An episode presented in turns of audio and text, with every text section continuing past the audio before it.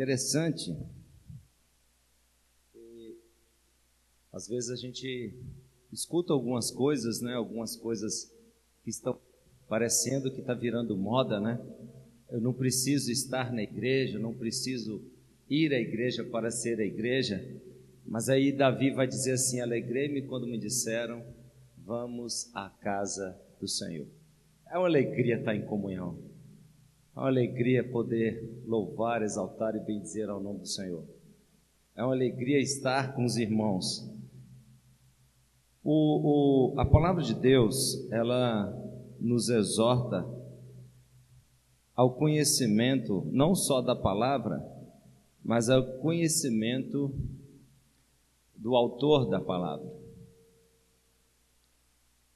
Existe perguntas muito interessantes que às vezes as pessoas fazem, mas existe uma pergunta que geralmente as pessoas fazem muito: qual o sentido da vida? Às vezes as pessoas, os filósofos já perguntavam isso: qual o sentido da vida? E um aluno me perguntou isso há, uns, há um mês atrás. Ele falou assim, professor, qual que é o, o sentido da vida? Eu tenho o privilégio de trabalhar na Escola Batista e no Colégio João Calvino, ali em Fabriciano. E eu disse para esse aluno assim: olha, o sentido da vida é Jesus.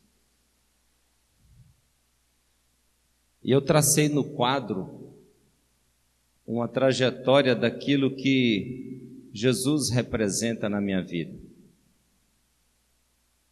A palavra de Deus convida os irmãos a abrirem a palavra de Deus na carta de Paulo aos Colossenses, capítulo 3, verso 11. Paulo, quando escreve aos Colossenses, a igreja em Colossos, capítulo 3, verso de número 11.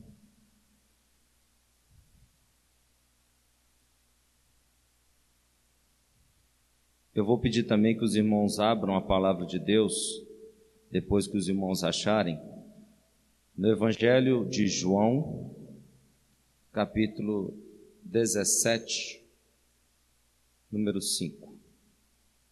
De 17, de 1 a 5. Evangelho de João, 17, 1 a 5.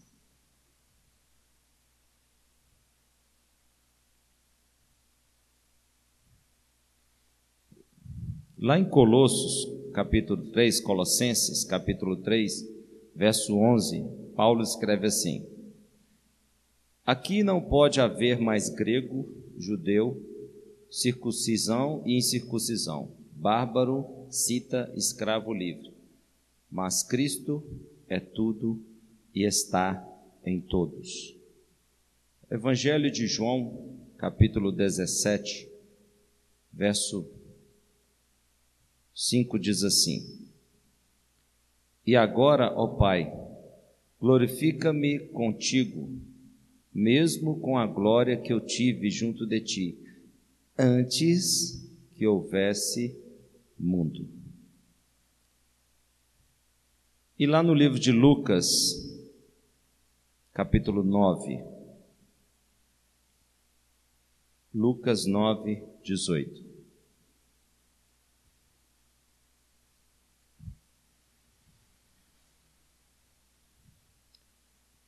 Lucas 9, 18 diz assim: E aconteceu que, enquanto Jesus estava orando em particular, achavam-se presentes os discípulos, a quem perguntou: Quem as multidões dizem que eu sou? Eles responderam: Uns dizem que é João Batista, outros dizem que é Elias e ainda outros dizem que é um dos antigos profetas que ressuscitou. Então Jesus perguntou: E vocês, quem dizeis que eu sou? Meus irmãos, é, é muito interessante que a figura de Jesus Cristo ela incomoda ou no aspecto positivo ou no aspecto negativo à sociedade. As pessoas incomodam tanto com Jesus, mas tanto com Jesus que querem nos convencer a não seguir Jesus. Eu, quando eu me converti em maio de 1983, acho que o Ricardo não era nascido, né, Ricardo? Você não é nascido, não? Você não tem 39 anos, não tem, não? Tem, não. Deve ter uns 25, né? 33. Errei pouco, né? As pessoas, a, a, os meus familiares, os meus avós, eles tentaram me convencer a não seguir Cristo. E uma bicicleta em 1983 era algo muito tentador para um menino de 11 anos, porque ninguém tinha. ninguém tinha bicicleta. Não sei se aqui em Timóteo, um garoto de 11 anos tinha uma bicicleta com muita facilidade, mas lá em Valadares não tinha. Na minha rua, não, ninguém tinha. Eu seria o único da rua, imagina? O único da rua com a bicicleta, mas tinha uma condição, eu tinha que, eu tinha que abandonar Cristo. Eu tinha eu teria que voltar à tradição religiosa e abandonar Cristo. Mas, para a glória de Deus, eu falei com meus avós assim: não, vó, não quero não. Muito obrigado. O meu pai deixa eu ir à igreja. Aí minha avó apelou pelo meu pai, meu pai foi, com muita sabedoria, disse assim: não, eu tenho que deixar o meu filho seguir aquilo que ele acredita. Né? E meu pai também não era cristão. Mas morreu cristão, glória a Deus. Meus irmãos, de modo que a figura de Jesus ela divide a história. Ela dividiu a história. É, antes de Cristo e depois de Cristo.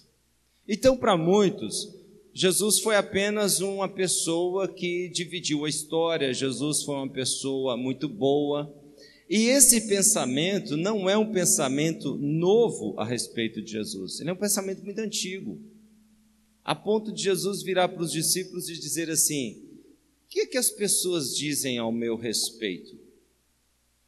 Alguns falaram coisas boas, né? Comparar Jesus a João Batista, comparar Jesus aos profetas.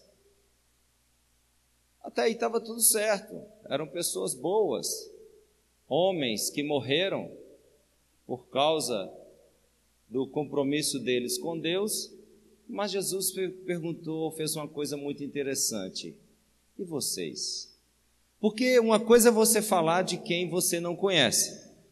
Né? Se talvez alguém aqui saiba toda a história de uma pessoa que nunca conviveu. Talvez pelos livros, a gente pode ler a biografia de uma pessoa né? A gente pode ler a biografia de vários estadistas, mas você nunca conviveu com aquela pessoa. Você pode dizer onde ela nasceu, onde ela morreu, o que, é que ela fez. Você pode falar, talvez que você a conheceu, mas você não conviveu. E aqueles homens estavam convivendo com Cristo. A figura de Jesus é a figura central da palavra de Deus. Se nós fôssemos fazer uma enquete, né, se nós fôssemos, os adolescentes né, gostam de, sabe o que é uma enquete? Se a gente fosse perguntar, se nós fôssemos perguntar para o Antigo Testamento, vamos lá no Antigo Testamento e vamos perguntar para o Antigo Testamento, e vós, Antigo Testamento, o que vós dizeis a respeito do Cristo?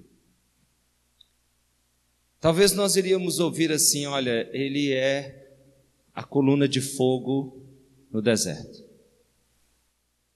Ele é a nuvem que preservou o povo no deserto. Ele é o maná. Ele é o maná. Ele é o maná que caiu do céu. Ele é a própria rocha. Ele é a água que brotou da rocha. Ele é o caminho no deserto.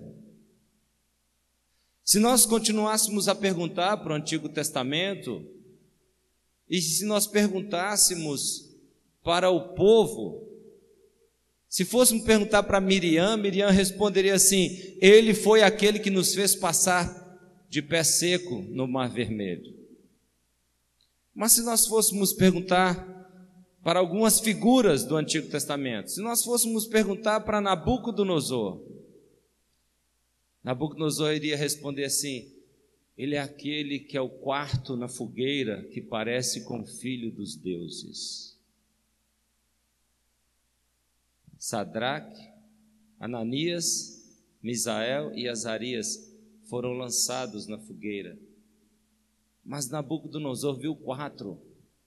E o quarto ele registrou como sendo parecido, semelhante ao filho dos deuses.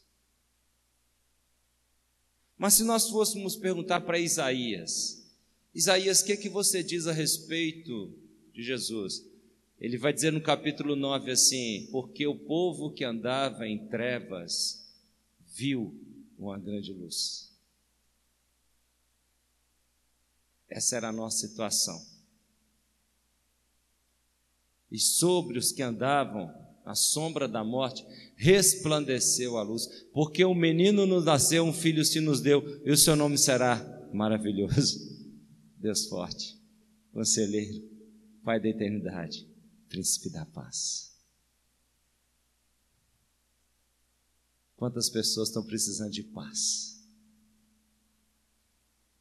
e não têm por não saber quem é Jesus? Isaías vai dizer isso a respeito de Jesus. Mas e se nós fôssemos perguntar lá no Novo Testamento? Vamos perguntar para Isabel. Isabel foi prima de Maria. Maria, quando vai visitar Isabel, João Batista pula no ventre. Isabel diz assim: Bem-aventurada és tu entre as mulheres, bem-aventurado é o fruto do teu ventre a que me devo a honra de receber a mãe do meu Salvador.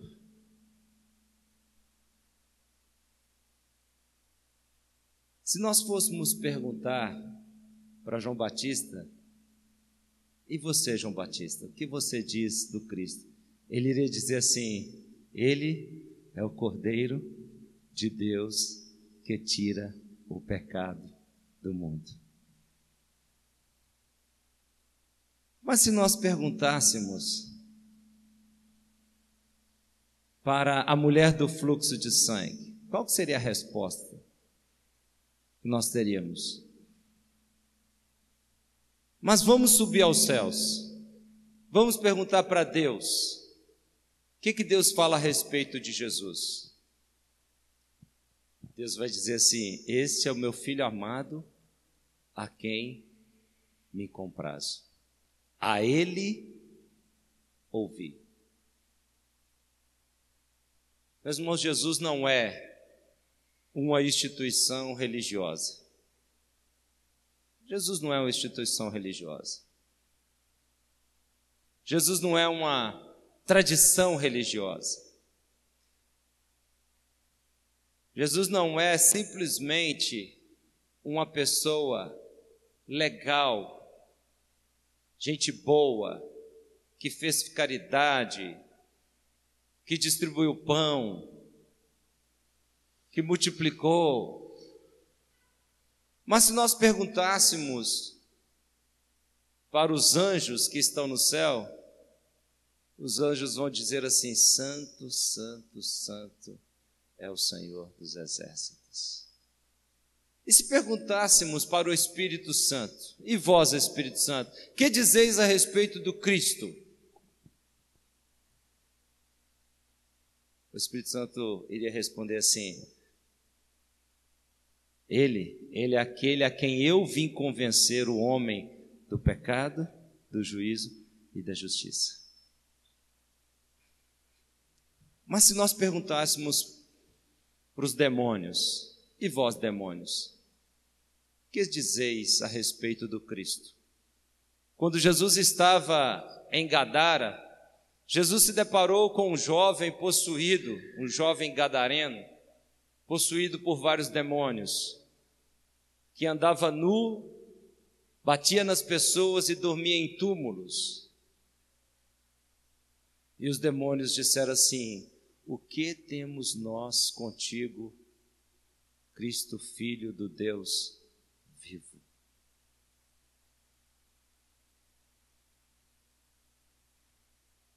Filho do Deus vivo.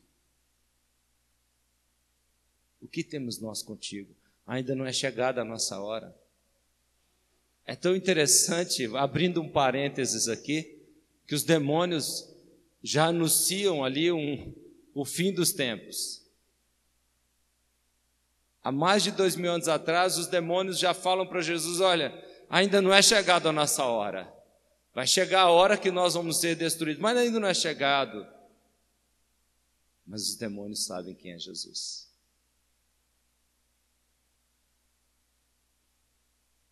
Mas vamos vamos voltar. Vamos perguntar para os discípulos. Pedro vai dizer assim: Tu és o Cristo, o Filho do Deus vivo. Mas vamos perguntar para Paulo.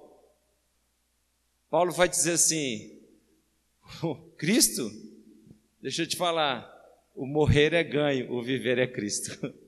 Não é isso mesmo? Ele vai falar que a morte, é, ele vai, vai preferir a morte.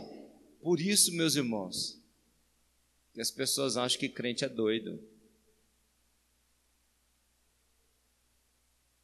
Todo ser que vive, louve o nome do Senhor. Toda criatura se derrame aos seus pés. Ao som da sua voz, o universo se desfaz. Não há outro nome comparado ao grande eu sou. E mesmo sendo pó, com tudo que há em mim, confessarei. E foi isso que nós cantamos? E céus e terras passarão. Mas vamos perguntar para o cego, o cego que a multidão falou assim: Olha, para de gritar, está incomodando. E o cego vai dizer assim: Jesus, filho de Davi, tem misericórdia de mim. Mas vamos perguntar para a mulher Finícia, Ciro Finícia. Aquela mulher que Jesus falou assim: eu não posso te dar pão, porque o pão é para o povo. E ela vai dizer assim: Eu não posso dar pão aos cachorros. Não é isso que Jesus fala com ela? Sim ou não? Jesus não fala isso com ela? Eu não posso dar pão aos cachorros.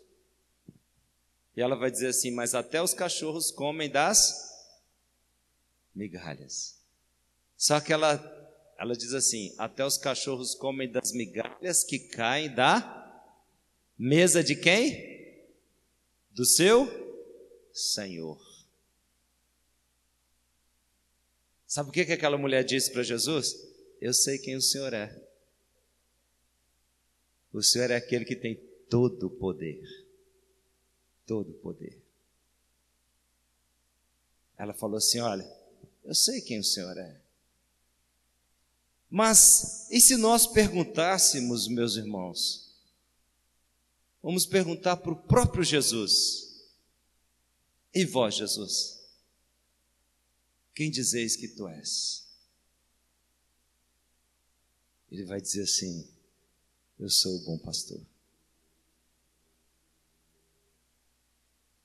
E o bom pastor, ele dá a vida pelas suas ovelhas.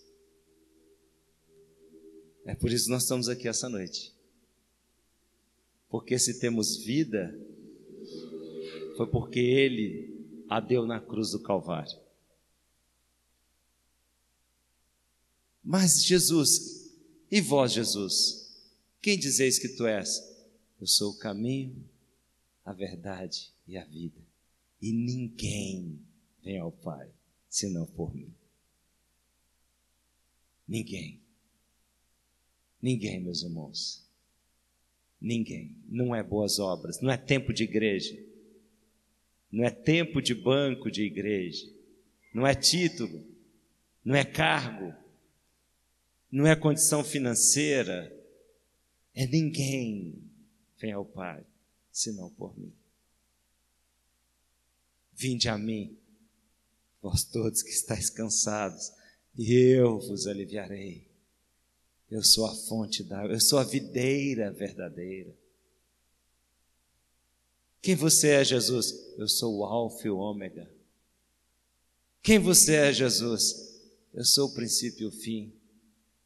Por isso que nós lemos a oração intercessória, onde ele fala assim: Pai, me dá a mesma glória da glória que eu estava lá no início.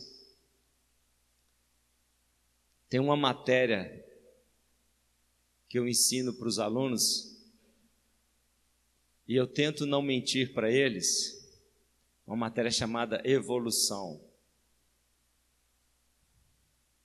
E essa matéria, ela tenta de tudo quanto é forma dizer que não houve um Criador.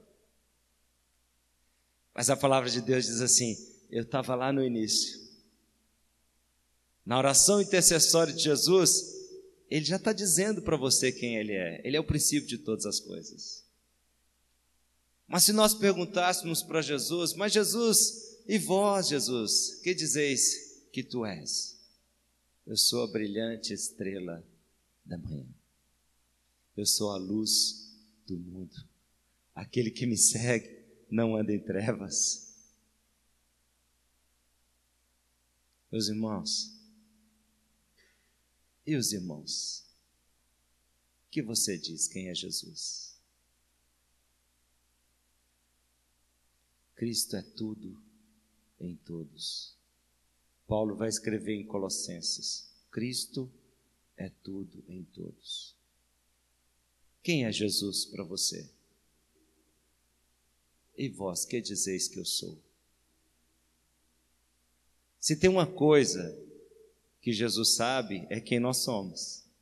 O nosso coração, os nossos pensamentos. Jesus não está enganado ao nosso respeito, ele sabe exatamente quem nós somos. Talvez nós, nós conseguimos enganar uns aos outros Talvez por um tempo grande, né, algumas pessoas por um tempo menor. Mas Deus sabe, o Senhor sabe. Agora, e nós estamos sabendo quem é Cristo? Nós temos a dimensão de quem é Jesus? Nós temos a exata dimensão de quem é Jesus? Como o ar que eu respiro, preciso de ti. Distante de ti, Senhor. Foi isso que nós cantamos? Como o ar que eu respiro. Será que nós estamos vivendo assim? Será que realmente nós sabemos quem é Jesus? Será que quando alguém nos perguntar qual o sentido da vida, nós vamos filosofar? Eu disse para aquele aluno assim: olha, o sentido da minha vida é Jesus. E eu fui traçando os anos mais difíceis da minha vida, os momentos mais terríveis da minha vida. E eu disse para ele assim: Jesus, para mim, sabe o que, que ele é? Ele é a minha vida. Sem Ele, eu não posso fazer nada. Sem mim, nada podeis fazer. Foi isso que ele disse. Lá em João, eu sou a videira verdadeira. Aquele que está em mim e eu nele, dá muito frutos. O grande desafio da igreja hoje, meus irmãos, o grande desafio da igreja, e quando eu falo igreja, eu estou falando na igreja de Cristo, é saber quem é Jesus. é ter a, a real dimensão de quem é Jesus. Jesus não é aquele que vai aceitar com os meus desejos e modos sem que haja uma mudança. Paulo, Paulo nos alerta a respeito disso. Paulo vai dizer assim: tudo se fez novo, as coisas velhas se passaram. Às vezes as pessoas hoje falam assim: Ô Marcos, a Bíblia não proíbe beber. Proíbe não. Mas qual que é o limite? Será que o entendimento de Jesus, saber quem é Jesus, a Bíblia não proíbe dançar, não proíbe não, mas qual tipo de música? A Bíblia não proíbe cantar música secular, não proíbe não, mas qual letra? Mas meus irmãos, hoje eu estava conversando com uma pessoa da minha família, família a gente tem mais liberdade, né pastor Isvaldo? Família a gente como se diz, chega chutando a canela. Eu disse para ele assim: Olha, você quer saber quando você vê que uma pessoa não está discernindo as coisas? É quando ela não está orando e nem lendo a Bíblia. Sabe aquelas perguntas que as pessoas fazem querendo uma justificativa para o pecado? pessoa quer que você concorda com ela? Sabe aquelas perguntas que as pessoas vêm no sentido de, de falar assim, eu não tenho razão, eu não estou certo? Aí eu virei para ele e falei assim, ó, deixa eu te falar duas coisas, você não está nem orando e nem lendo a Bíblia. Aí a minha cunhada falou assim, tá mesmo não, tá precisando orar e ler a Bíblia. Com de casa a gente tem mais liberdade, não tem, irmãos? A gente precisa ter mais liberdade com os de casa. A gente precisa ter mais liberdade. Paulo vai dizer assim: sabe por que, que há no meio de vós doentes e fracos? Lá, quando Paulo vai descrever a ceia, o que, que Paulo fala? Há no meio de vós doentes e fracos porque não estão discernindo o corpo. Se nós somos corpo, Cristo é o cabeça. Se nós somos corpo, nossa dependência é de Cristo. Nós temos um sistema nervoso chamado sistema nervoso autônomo. Ele age por conta própria. Ele controla sua respiração, controla o seu batimento cardíaco, controla todos os seus órgãos. Se você falar assim, vou parar de respirar, não consegue, porque ele age por conta própria, porque ele está lá no seu cérebro. Lá no seu cérebro. Se nós entendemos que a igreja é corpo de Cristo, se nós sabemos quem é Jesus, nós precisamos aprender a viver uma coisa chamada dependência. Dependência. O grande segredo de Davi, e eu vou encerrar a mensagem, é se nós fôssemos perguntar para Davi: E você, Davi? O que, que você fala a respeito de Cristo? Ele vai dizer assim: O Senhor é o meu pastor, e nada me faltará. Deitar-me faz em pastos verdejantes, e guia-me mansamente às águas tranquilas por amor do teu nome. Ainda que eu ande pelo vale da sombra da morte, a tua vara e o teu cajado me consolam. Preparas perante mim uma mesa na presença dos meus adversários e o meu cálice transporta. Quem é Jesus? Meus irmãos, Jesus não é simplesmente um, um estilo de ser crente. Não. Cristo é tudo em todos. Em Apocalipse, ele diz assim: Eis que estou à porta e bato no finalzinho da carta de Laodiceia. Pastor Isvaldo, pode, pode subir, pastor, o senhor? Pode subir, pode ficar à vontade. No finalzinho da carta de Laodiceia, ele vai dizer assim: Eis que estou à porta e bato. Se você abrir, eu vou entrar. E vou cear com você. E você vai cear comigo. A nossa maior alegria, meus irmãos, é a presença de Cristo nas nossas vidas. A nossa maior felicidade é Cristo. Podemos conquistar várias coisas com a força dos nossos braços, com a nossa capacidade intelectual. E Deus nos permite ter tantas coisas. Mas se nós não soubermos quem é Jesus, nós vamos ter uma vida muito, muito, muito miserável mesmo dentro de uma igreja,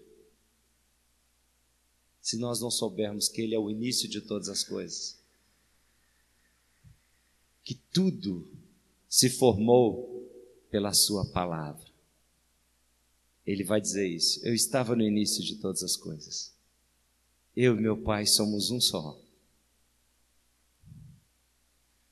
Se nós não soubermos que Ele tem o poder para mudar a nossa história, a história da nossa casa.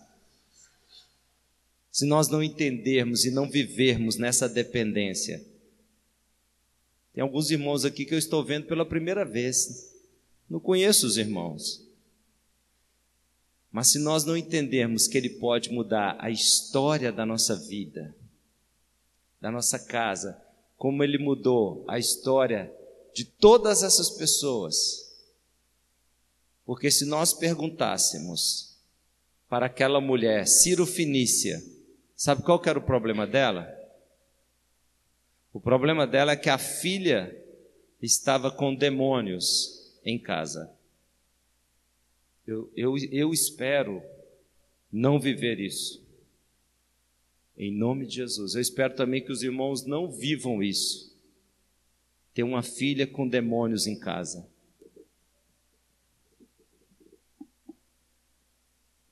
Mas ela sabia quem era Jesus. Ela sabia.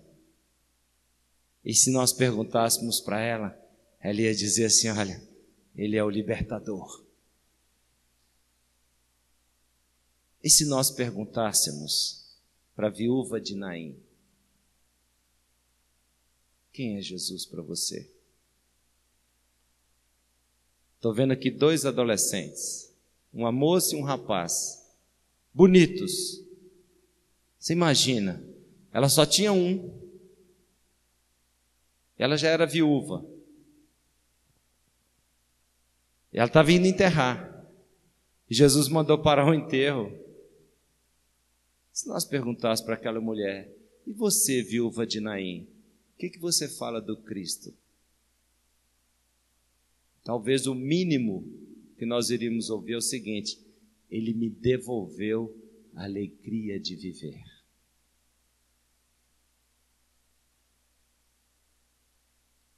Quero convidar a igreja a estar de pé e quero encerrar dizendo o seguinte: a minha mãe sempre orava, minha mãe orava, ela ainda está viva, pedindo para morrer primeiro que os filhos. E eu, um dia eu peguei minha mãe orando e falei assim, eu tinha uns 10 anos, falei, mãe, não ora assim não. Ela falou assim: quando você tiver filho, você vai entender.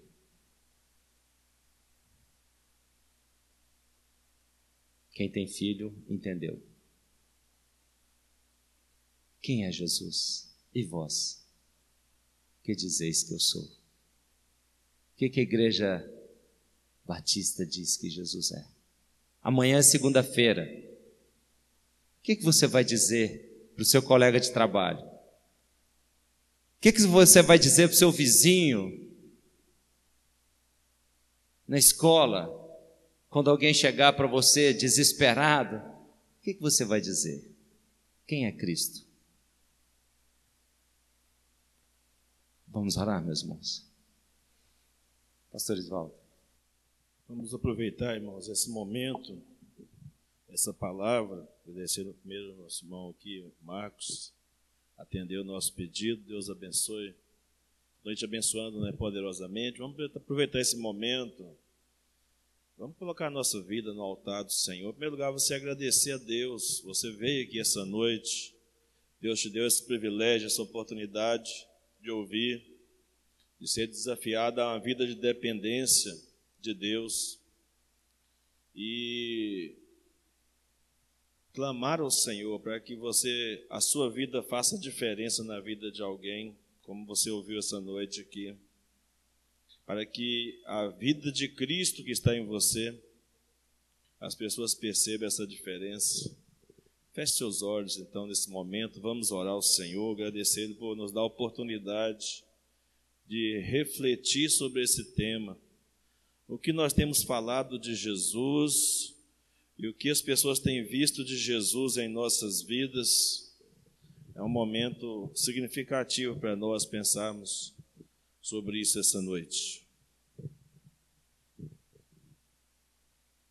Santo Deus, rendemos graças ao Teu nome nesta noite, porque o Senhor tem cuidado de nós de uma maneira muito especial. Tem nos dado o privilégio de recebermos maná do céu, palavra que vem do trono da tua graça, ó Pai, para falar ao nosso coração, aquecer a nossa alma, mexer, ó Deus, com a nossa, nossa intimidade com o Senhor, com o nosso relacionamento contigo, ó Deus. E por isso nós te pedimos nessa noite que nenhuma palavra do que o Senhor trouxe a nós essa noite tenha se tornado ou venha se tornar em vão, mas que saiamos essa noite de alguma forma incomodados, porque as pessoas não têm visto Jesus em nós, ou porque as pessoas não têm ouvido falar de Jesus ou de quem é Jesus para nós, e por isso elas não vão poder saber quem será Jesus para elas. Ó oh Deus, tem misericórdia de nós, em nome de Jesus, para que as nossas vidas, nessa semana, possa fazer diferença na vida de outras pessoas, ó Pai. Aqueles irmãos que não vieram hoje à noite aqui por alguma razão, que nós não sabemos qual, mas Tu sabes, mas que cada um de nós aqui essa noite sejamos incomodados em procurar os irmãos, em amar esses irmãos, em despertá-los para a fé, despertá-los para a vida comunitária, para a vida igrejeira. Oh Deus, tem misericórdia de nós, para que nós sejamos luz nesse mundo tenebroso, para que sejamos paz, ou a mensagem da paz de Cristo em tantos corações aflitos em nossos dias, meu Deus em nome de Jesus. Derrama em nós, ó Deus, um avivamento, um despertamento que nos incomode, que não fiquemos é, parados, que nós não fiquemos, ó Deus, sem fazer a tua obra, sem ministrar a tua palavra, sem dar testemunho da verdade e sem demonstrar os teus feitos em nossas vidas, ó Pai. Leva-nos aos nossos lares com convicções claras em nosso coração essa noite, ó Deus. Com convicções de que nós não podemos ser os mesmos, que todo dia precisamos ter uma experiência com o Senhor, ter um relacionamento pessoal, íntimo, direto contigo, de modo que a nossa fala, o nosso sentimento, as nossas emoções, a nossa conduta, seja diferente, transformada e transformadora, aonde quer que chegarmos. Muito obrigado, Deus, pela vida do irmão Marcos, trazer essa palavra tão poderosa que nos impacta e nos chama, Senhor Deus, para viver a vida do cristianismo na sua essência. Obrigado, Deus. Quando usando teu servo, abençoe sua família, abençoe seu trabalho, seus negócios a sua vida comunitária na central, abençoa, Senhor Deus, a, a todos os seus projetos, seus sonhos, E assim a cada um dos que vieram aqui essa noite também, estenda essas bênçãos a cada irmão que veio aqui, a cada visitante, a cada amigo. Ó Deus, em nome de Jesus e aos seus familiares, para que o teu nome somente o teu nome seja glorificado. É a nossa oração, é a nossa gratidão. Em nome de Jesus. Amém.